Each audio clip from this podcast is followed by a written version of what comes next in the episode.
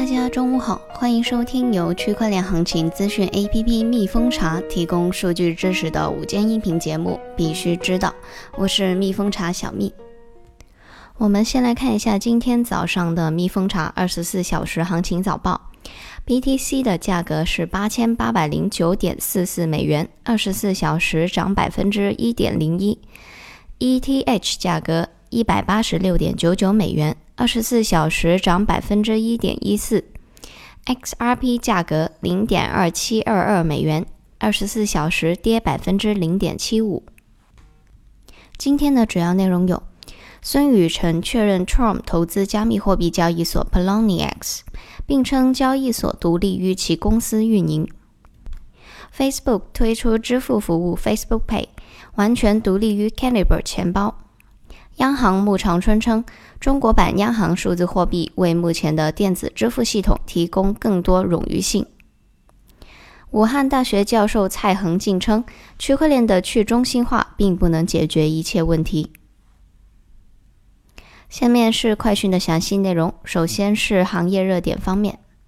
孙宇晨确认 Trump 投资加密货币交易所 Poloniex，并称交易所独立于其公司运营。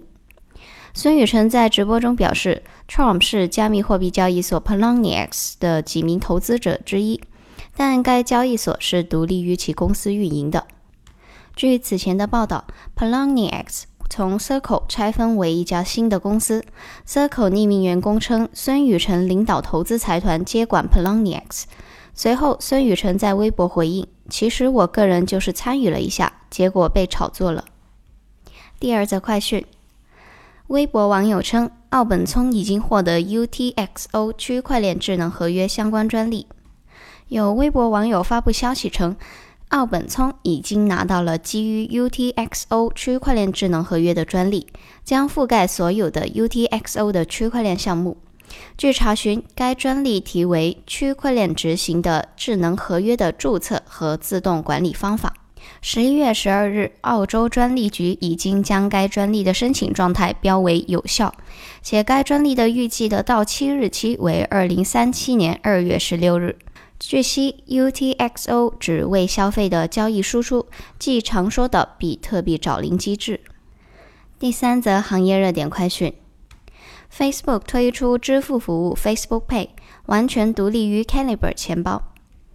美东时间十一月十二日，Facebook 宣布推出名为 Facebook Pay 的支付服务，称它将为人们提供安全、便利且一致的支付体验，横跨 Facebook、Messenger、Instagram 和 WhatsApp 四大社交媒体平台，将让这些 Facebook 平台的 App 之间的支付交易更加的容易，同时继续保证支付信息安全且得到保护。在公告中，Facebook 指出。Facebook Pay 将建立在其现有的基础设施和合作伙伴关系之上，并且是与即将推出的基于加密货币的 Caliber 钱包完全独立的实体。行业热点的第四条快讯：智商所 CME 宣布将于二零二零年一月十三日推出比特币期权。据介绍，CME 推行比特币期权是为了帮助机构与专业交易者管理比特币期货风险敞口，并在受监管的交易环境下进行比特币期权持仓对冲。下一则快讯 Bifinex 计划最早在2020年 Q1 提供期权，黄金支持的稳定币也在计划中。根据 Bifnex 和 Tether 的首席技术官保罗·阿多诺的说法，Bifnex 计划最早在2020年第一季度提供期权，合规的永久掉期和一篮子期货交易即将推出。他还表示，该公司正计划推出黄金支持的稳定币 Tether Gold，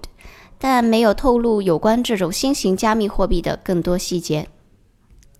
行业热点的最后一则快讯。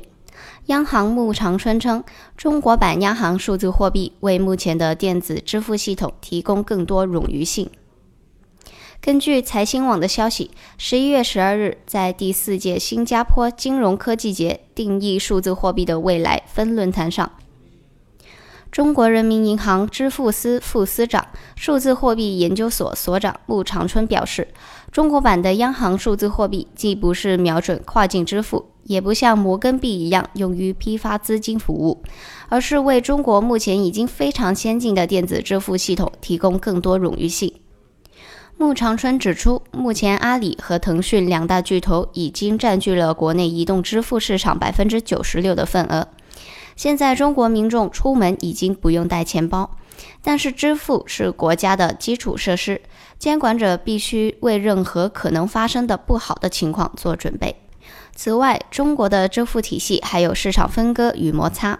穆长春表示，希望通过未来的央行数字货币建立更加流畅和普适性的支付方式。此外，也可以覆盖偏远地区，促进金融普惠。另外，在会上呢，穆长春也提到，央行数字货币将满足公众的隐私交易需求。我们知道，公众使用纸币和硬币是为了保持匿名。我们会满足这些用户的匿名交易需求。